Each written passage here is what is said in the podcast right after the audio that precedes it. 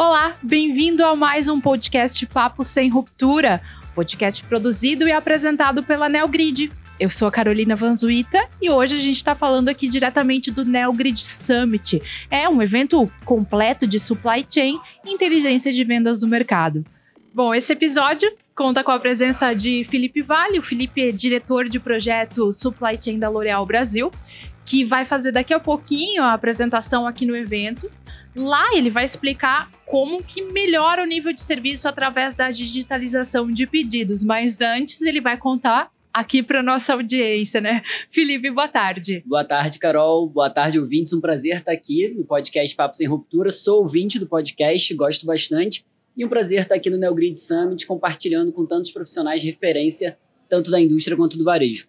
Bacana. É, então, para compartilhar com a nossa audiência, como é que a digitalização de pedidos impactou positivamente o nível de serviço da L'Oréal? Carol, hoje a gente tem uma situação entre o varejo e a indústria que é muito forte ainda no mercado. Quando a gente fala da percepção de nível de serviço, ela tem o clássico, que é a ruptura, quando o cliente pede um produto para a gente, esse produto não está disponível no centro de distribuição para atender aquele pedido, mas existem outros fatores que, se você não tiver a tradução de exatamente o que está no sistema do cliente, você não consegue capturar essa perda no seu sistema. Para ilustrar e trazer um exemplo, a gente hoje tem uma questão muito forte no mercado que é a inovação. Você inova muito, você renova muito e você delista alguns produtos. Se você não tem um EDI, você pode perder a perda de venda que você tem quando o cliente não delista esse item no sistema dele. Você no seu sistema já está com aquele item delistado. O cliente ainda não delistou. Se você tem uma colocação de pedido manual, você já desconsidera aquele item.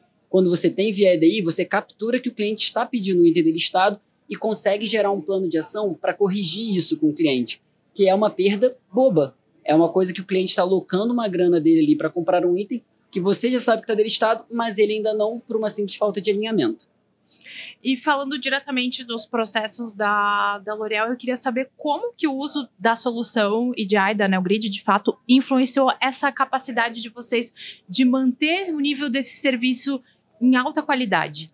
Perfeito. A gente consegue capturar, pelo pedido EDI, diversas divergências que tem entre o sistema do cliente e o nosso. Eu trouxe para vocês o exemplo da divergência de catálogo, mas, por exemplo, a gente vive uma realidade econômica no Brasil você tem uma inflação que faz com que as indústrias tenham que repassar uma, duas tabelas de preço por ano. Isso, às vezes, gera uma divergência de preço entre o sistema do cliente e o sistema da indústria. Pelo EDI, você consegue capturar essa divergência. A mesma coisa quando você não tem o EDI, você vai colocar esse pedido manual, o pedido manual ele já reflete a realidade do seu sistema. Ali o, o preço já vai estar corrigido. No sistema do cliente, ainda não. Então, se você não tem o EDI para capturar isso, você perde a oportunidade de corrigir essa variável que vai impactar num não atendimento. Tem outros fatores. A cota promocional, por exemplo. Muitas indústrias tra trabalham com produtos cotados por ser um promopack, aqueles itens que fazem uma venda um, no caso da L'Oréal, um condicionador e um shampoo. A gente coloca uma cota porque aquele é um produto que a ideia não é substituir o shampoo e o condicionador tradicional, ele é uma promoção. Essa cota, nem sempre o varejo tem isso cotado no sistema dele. Então ele continua me pedindo além da cota que eu disponibilizei. Isso começa a cortar. Se o pedido é imputado manualmente, eu não capturo isso, porque o meu sistema ele já cortou a cota, ele não vai nem dar entrada naquele item. Se eu tenho EDI, eu consigo capturar isso e fazer um plano de ação de alinhar com o cliente que aquele item é cotado e está cortando. E dentro desses dados todos, dentro de um sistema, né, é, quais são os indicadores, as métricas que vocês observam para avaliar e até mensurar essa melhoria? Perfeito. Acho que o nível de serviço aqui é o indicador-chave. Que a gente, com essa leitura de nível de serviço, tradicionalmente olhando só o out of stock, a gente não captura os elementos que o EDI, o EDI, o EDI traz. Se eu tenho o nível de serviço capturando esses elementos, eu consigo ter uma leitura de nível de serviço mais semelhante com a do varejo. Porque acredite ou não, Carol, muitas vezes o nível de serviço que a indústria está vendo é diferente do que o varejista está vendo. Então a pessoa às vezes está reportando internamente um nível de serviço top de 98, 99% e o varejista está vendo 89, 88, 90. A diferença vai estar tá nesses fatores que a gente trouxe aqui. Divergência de preço, divergência de catálogo, produtos cotados, master data, que é o que a EDI permite capturar. Eu acho que agora você falou bem e já antecede a pergunta que eu vou te fazer, que é sobre eficiência, né? É, eu queria saber um pouquinho quais as estratégias que a L'Oréal adotou para garantir é, essa integração entre o sistema digital de pedidos e a cadeia de suprimentos para melhorar essa eficiência. Perfeito. Acho que o primeiro ponto é, quando a gente pensa todo o fluxo, desde a entrada do pedido, né, o fluxo order to cash, até a entrega no cliente, e aí eu vou focar no, no EDI, que é até o tema do case.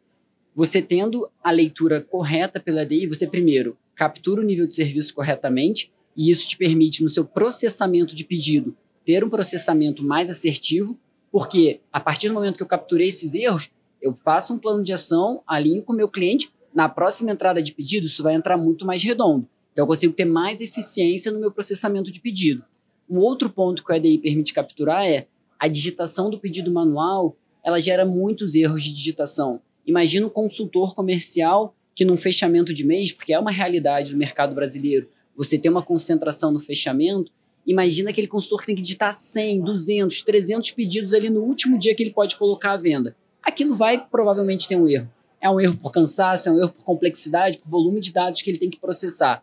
Se eu tenho isso via DI, eu corto esse erro de digitação que vai me impactar onde? Na hora da entrega no cliente. Então, pensando na cadeia inteira, eu consegui ter mais eficiência no meu processamento de pedido com a e eu evito que na hora da minha entrega eu tenha uma recusa. Porque se essa digitação de pedido tiver sido feita errada por um consultor comercial, eu só vou pegar isso na hora de entregar para o meu cliente. Porque ele vai ter digitado um pedido que o cliente não pediu, porque ele vai ter digitado uma quantidade divergente da que o cliente pediu. Como eu estou vendo que ele digitou, o meu consultor, para mim aquela é a verdade, mas no sistema do cliente não é aquele dado que está. Então, na hora do recebimento da nota, vai dar divergência, vai gerar uma recusa. Então, de novo, o EDI traz eficiência no processamento de pedido e no momento da entrega.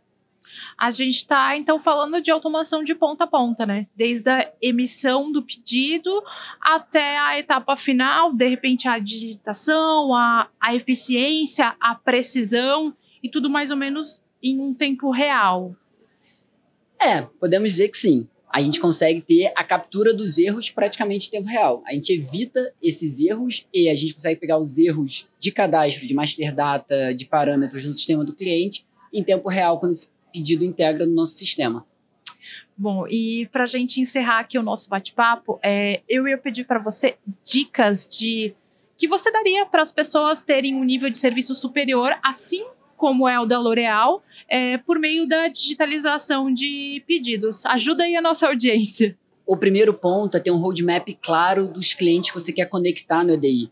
Você tem clientes que são menos complexos na gestão de catálogo, na gestão de preço, você tem clientes que são muito complexos que não aceitam nenhuma margem de divergência, que exigem que o master data esteja muito alinhado. Esse cliente tem que ser um must-have ele estar no EDI.